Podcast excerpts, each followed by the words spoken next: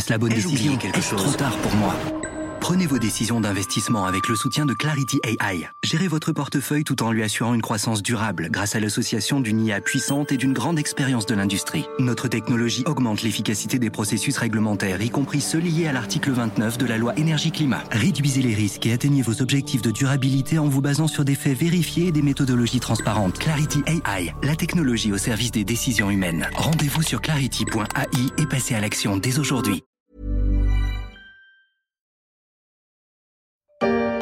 Neue Wendung im Wirecard-Bilanzskandal. Der am Freitag zurückgetretene Chef des Finanzdienstleisters, Markus Braun, wurde wegen des Verdachts der Marktmanipulation festgenommen und kommt nun gegen die Zahlung einer Kaution von 5 Millionen Euro wieder frei. Marcus Brown est sorti de prison. Le fondateur de Wirecard s'était livré à la police le 23 juin après le lancement d'un mandat d'arrêt à son encontre. Il est suspecté d'avoir gonflé artificiellement le bilan de son entreprise de services de paiement en ligne en vue de le rendre plus attractif pour les investisseurs et les clients. C'est ce qu'a indiqué le parquet de Munich. Il doit sa libération au versement d'une caution de 5 millions d'euros.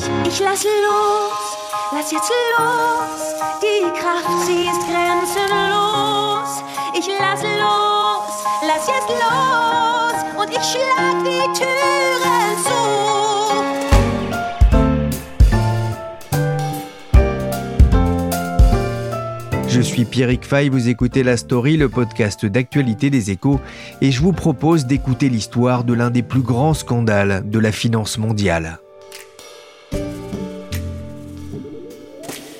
C'est l'histoire d'une start-up allemande qui a grandi vite, très vite. Créée en 1999, Wirecard entre en bourse à peine sept ans plus tard. Le spécialiste des paiements en ligne connaît alors une forte croissance et va vite s'attirer les faveurs des investisseurs au point moins de 20 ans après sa création de faire son entrée dans 10 vedette de la bourse de Francfort, le DAX. I mean, you're a German company, but you have customers all over the world, and now you're on the DAX. What, what does that mean to you? I think first of all, of course, it doesn't change our strategy. Interrogé sur Bloomberg TV lors de cet événement, Marcus Brown explique aux journalistes à quel point c'est une bonne nouvelle pour les investisseurs que de voir cette tech allemande arriver à ce niveau, même si cela ne changera pas les choses en matière opérationnelle. Nous sommes en septembre 2018 L'action cote alors un peu plus de 178 euros pièce. Elle ne montera jamais beaucoup plus haut. Moins de deux ans plus tard, Wirecard va se trouver au cœur d'un énorme scandale financier.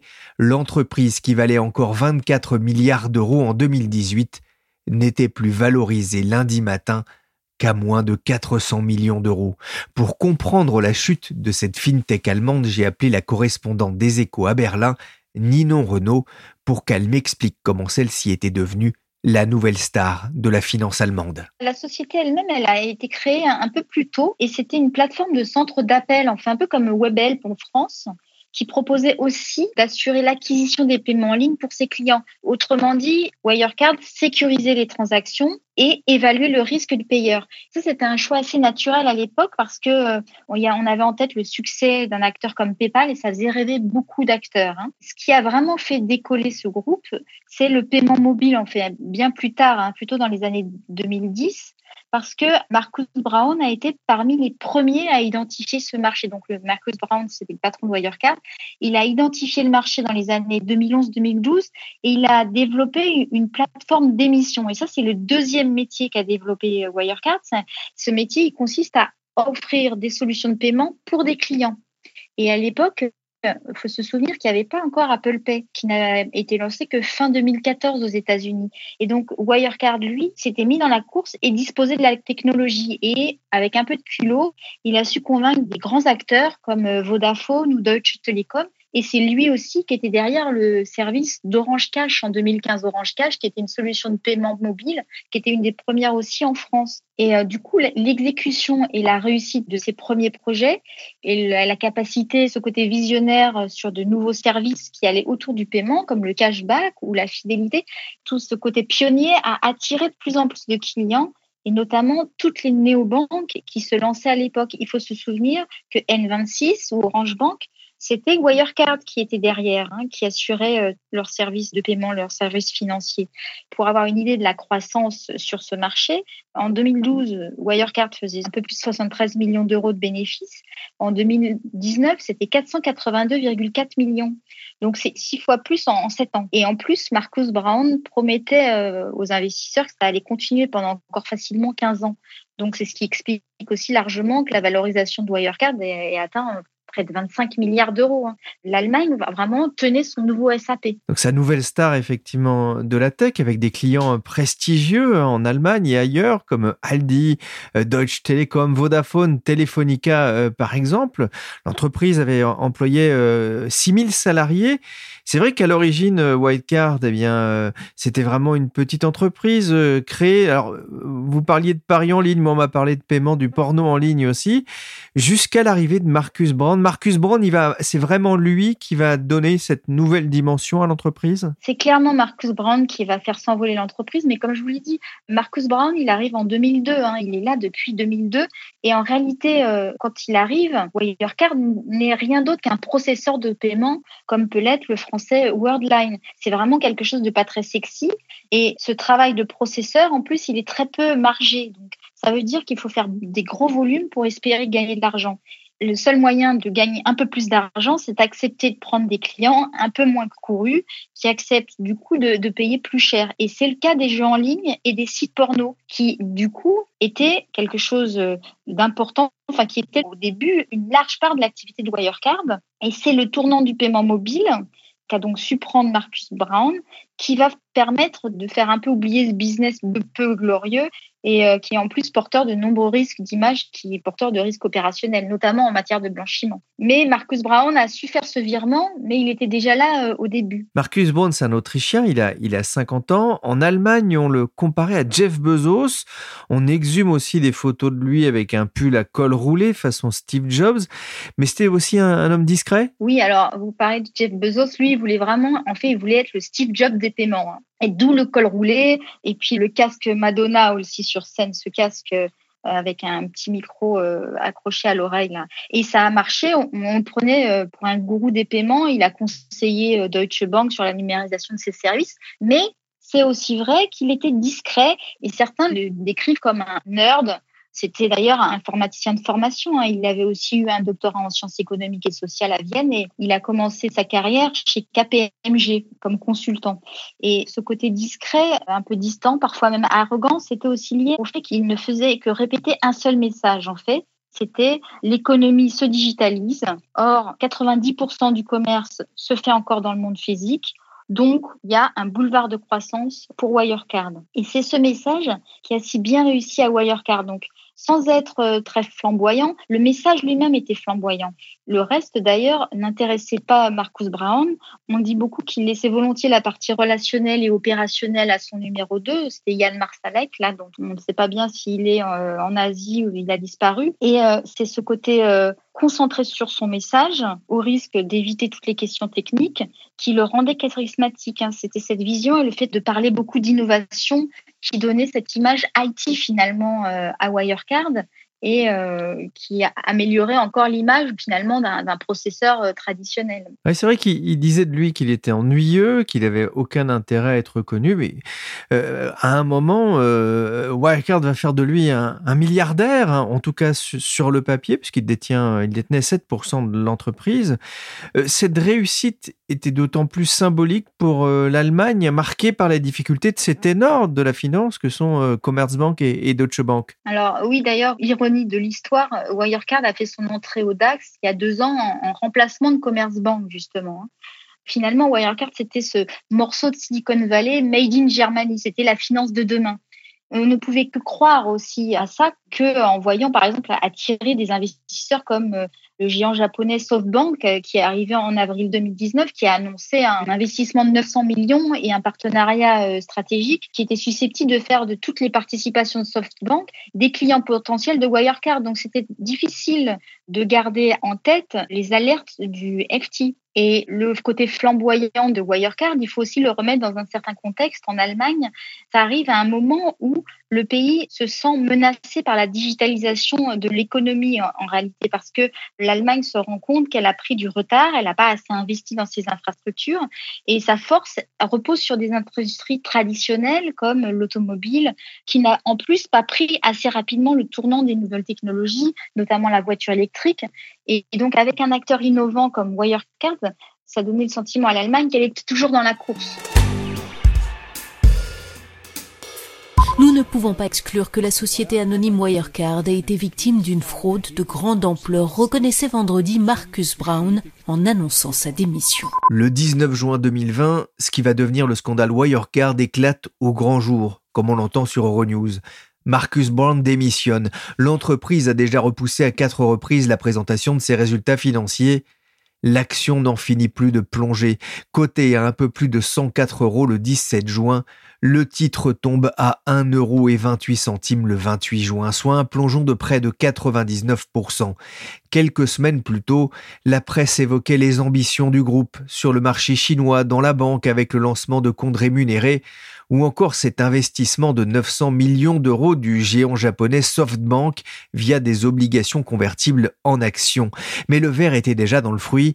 Ninon, on découvre l'ampleur de la falsification avec stupeur bah, avec d'autant plus de stupeur qu'elle est quand même énorme. Il manque 1,9 milliard d'euros, c'est un quart du bilan de Wirecard. C'est du jamais vu chez une entreprise cotée au DAX. Hein. Et même s'il y avait des petites lumières rouges qui clignotaient depuis des mois, personne ne s'y attendait. Enfin, il faudra sans doute pas mal encore de temps pour comprendre ce qui s'est passé. Hein. Là, je parlais tout à l'heure de Yann Marsalek qui a disparu euh, d'abord aux Philippines, puis on a perdu sa trace.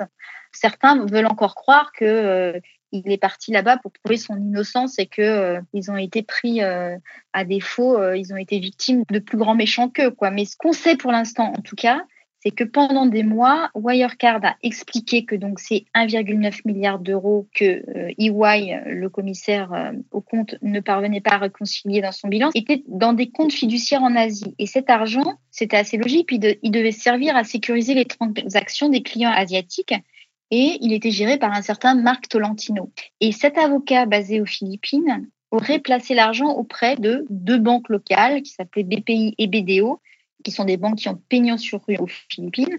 Mais patatras, celles-ci ont affirmé euh, n'avoir aucun lien avec Wirecard et c'est ce qui a fait euh, tomber le château de cartes Wirecard et d'autant plus que le paiement, il faut quand même le dire, c'est essentiellement une affaire de confiance et là, elle s'est complètement envolée. Ce n'est pas la première fois dans l'histoire que les investisseurs et les actionnaires sont victimes de telles fraudes. Mais comment les dirigeants de Wildcard ont-ils pu tromper leur monde et pourquoi les autorités de tutelle n'ont-elles rien vu venir?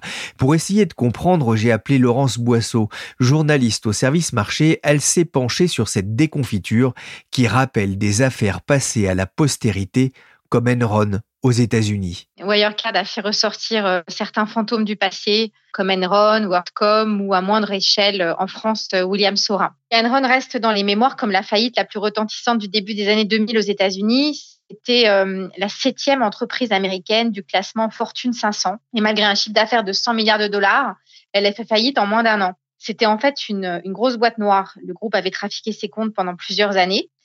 Et euh, le cabinet d'audit, en l'occurrence Andersen, qui vérifiait les comptes depuis plus de dix ans, il était de mèche avec le management ce qui renforçait le caractère opaque du groupe, c'est qu'Enron possédait des filiales et des entités un peu partout dans le monde et principalement dans des paradis fiscaux. Le cabinet d'audit Andersen n'a pas survécu, il a disparu et ce qui est frappant, c'est que l'enquête qui a été menée par les autorités a révélé que 1,7 tonnes de documents avaient été détruites par Andersen. Des scandales, il y en a eu d'autres. Euh, bon, à moindre échelle, en France, on a eu le scandale euh, comptable de William Sorin qui a été découvert à la mort de sa patronne en 2017. Cette dernière avait pris l'habitude d'arranger les comptes de fin d'année en émettant des fausses factures pour masquer les difficultés de son groupe. L'ardoise a fini par s'élever à 300 millions d'euros et les commissaires aux comptes n'avaient rien vu. Il y aurait bien d'autres fraudes comptables dont on pourrait parler. Au Royaume-Uni, récemment, on peut citer euh, Autonomie, BHS, Carillon, Tesco, NMC Health, Thomas Cook. Et la liste est tellement longue, en fait, au Royaume-Uni que les autorités ont demandé il y a peu une refonte en profondeur de l'audit. Alors la société est cotée en bourse, les investisseurs, les auditeurs, les autorités boursières n'ont rien vu. Laurence, pourquoi la fraude a-t-elle mis aussi longtemps à apparaître? Alors oui, c'est ça qui est totalement dingue, c'est que personne n'a rien vu. Pourtant, les premières alertes sont apparues dès 2008 sur des forums boursiers. Elles ont redoublé en 2016. Il y a eu un rapport qui a été émis par Zatara Research, qui est un cabinet d'analyse qui était inconnu alors, et derrière lequel se cachait à l'époque un ancien analyste financier qui s'appelle Matthew Earl. Et puis ces alertes, elles ont été relayées en 2019 par le Financial Times. Alors, qui aurait pu les voir? Ben, Les commissaires aux comptes, euh, d'abord évidemment, en l'occurrence EY, qui est donc le, nouveau nom euh, d'Ernst Young. EY, c'est malgré tout eux qui ont donné le coup de grâce en refusant de certifier les comptes 2019 il y a quelques semaines.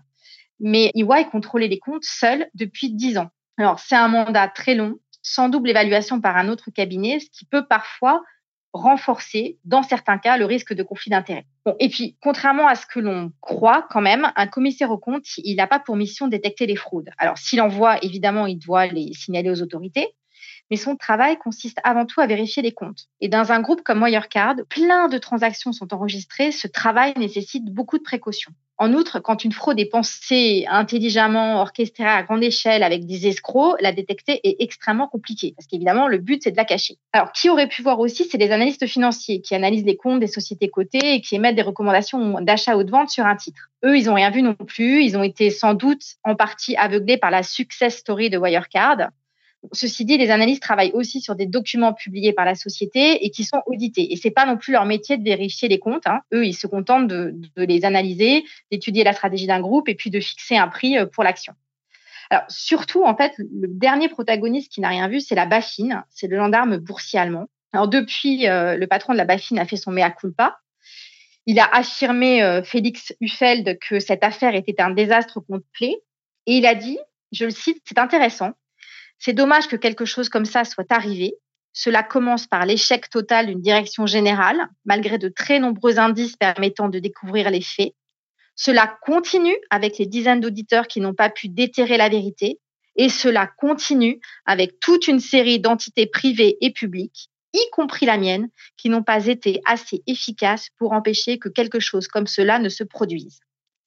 Alors, normalement, la Bafin, elle aurait dû ouvrir une enquête sur Wirecard au moins à partir de 2016, c'est-à-dire suite à la diffusion de notes de recherche et des autres publications qui étaient à charge contre la société.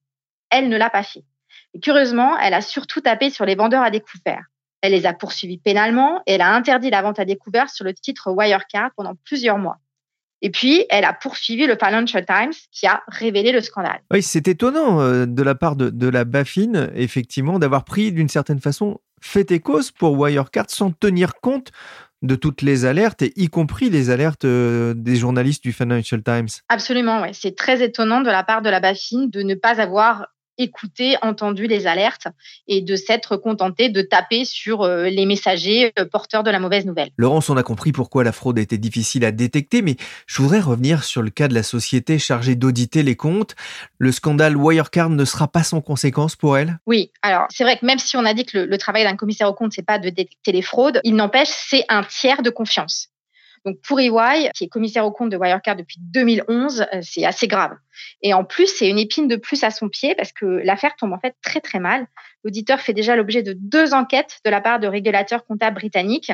Euh, la première concerne l'audit mené par EY sur les comptes 2018 de NMC Health, qui est un groupe hospitalier basé à Abu Dhabi mais qui est coté à Londres et qui a dissimuler les deux tiers de sa dette. Et la seconde enquête a trait au compte du voyagiste Thomas Cook qui a fait faillite l'an dernier. Et au final, en effet, cette affaire risque de coûter cher à EY, pas qu'en termes d'image. Hein.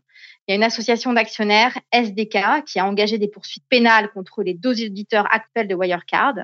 Et il y a un cabinet d'avocats, Shirt Partner, qui a entamé début juin une action en justice visant EY.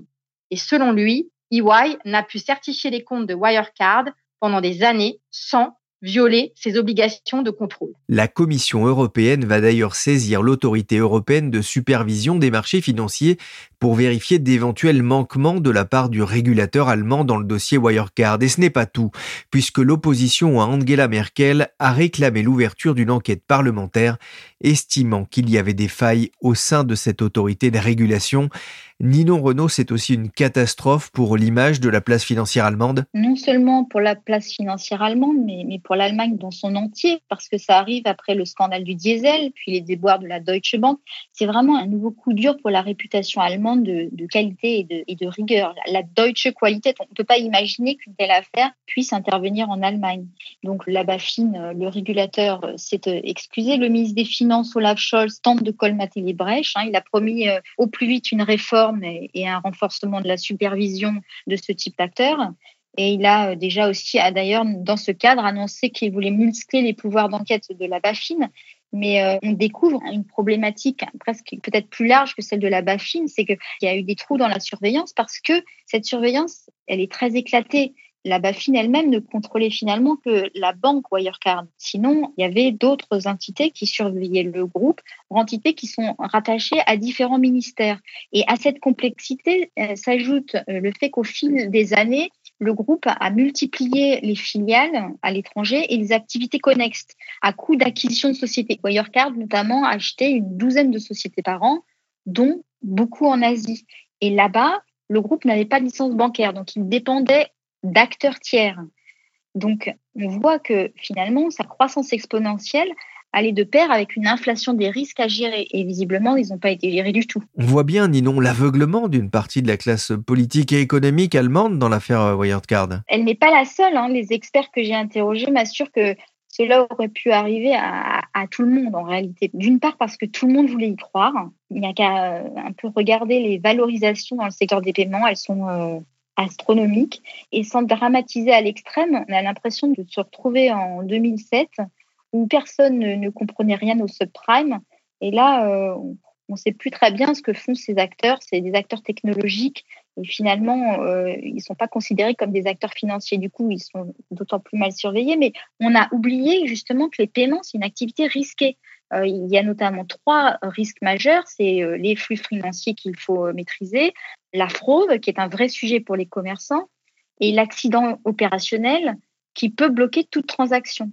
Et tous ces risques se corsent avec la mondialisation qui rend les régulateurs nationaux complètement impuissants face à des groupes qui sont internationaux et qui fonctionnent sur une multitude de marchés différents. Alors l'entreprise a déposé son bilan, mais elle poursuit son activité. Ça aura des conséquences économiques? Clairement, alors c'est encore difficile à dire. Le, déjà, le, groupe a lancé une procédure de faillite. Ça va donc impacter euh, tout son écosystème. Déjà, en, en premier lieu, ses créanciers, les banques, parce que le groupe avait un passif de 3,5 milliards d'euros environ et et là, ces banques ont peu de chances de retrouver euh, les sommes engagées.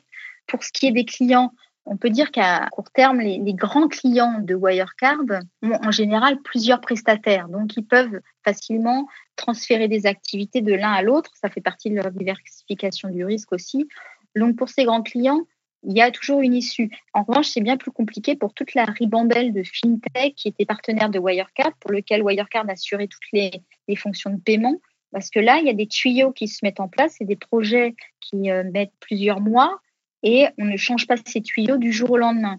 Et d'ailleurs, du coup, certains clients ont déjà pu être impactés, certains clients des fintech en question, parce que notamment à Londres, l'autorité de surveillance avait bloqué la, filiale de Wirecard et donc tout ce qui était paiement en carte ne pouvait plus fonctionner. Donc les, clients ne, pouvaient plus avoir accès à leur argent. Mais euh, ces clients, justement, qui peuvent être plus ou moins lésés, intéresse beaucoup les concurrents, les concurrents de Wirecard. Et comme je l'ai dit, le secteur est en cours de consolidation, donc tout le monde veut faire des volumes. Et on a déjà, en Allemagne, il y a un acteur qui s'appelle Solaris Bank, qui est euh, une plateforme qui fait du Lego de services financiers, qui a déjà dit, elle, qu'elle voulait contacter les clients, voir euh, ce qu'elles pouvaient faire pour eux. Donc déjà, les clients sont démarchés et au-delà du simple démarchage, il y a aussi déjà des grands acteurs qui affichent leurs intérêts pour euh, les plateformes, pour l'acquisition de ces plateformes. Notamment, on a le nom de, donc, du français Worldline qui circule. Il y a aussi des fonds de private equity qui sont à l'offensive, mais euh, cet appétit pour des actifs de Wirecard qui pourraient être donc vendus par appartement, hein, parce que les équipes restent très bonnes et le marché le sait. Wirecard avait une capacité d'innovation, une capacité d'exécution. C'était un bon du secteur. Et euh, les autorités allemandes, d'ailleurs, ça les fait réfléchir. Il y a les partis politiques, la CSU, qui est donc le parti principal en Bavière, a euh, aujourd'hui manifesté son inquiétude et, et ne veut pas qu'on vende un éventuel bijou de famille avant d'avoir vérifié qu'on ne pouvait pas le remettre sur pied et le garder en Allemagne. Merci Ninon Renaud, correspondante des Échos à Berlin, et Laurence Boisseau du service marché pour ce décryptage du scandale Wirecard. La story s'est terminée pour aujourd'hui. L'émission a été réalisée par Willy Gann, chargé de production et d'édition Michel Varnet. Vous pouvez nous retrouver sur toutes les applications de téléchargement de podcasts, mais aussi les sites de streaming comme Deezer ou Spotify. Pour l'information en temps réel, rendez-vous sur leséchos.fr.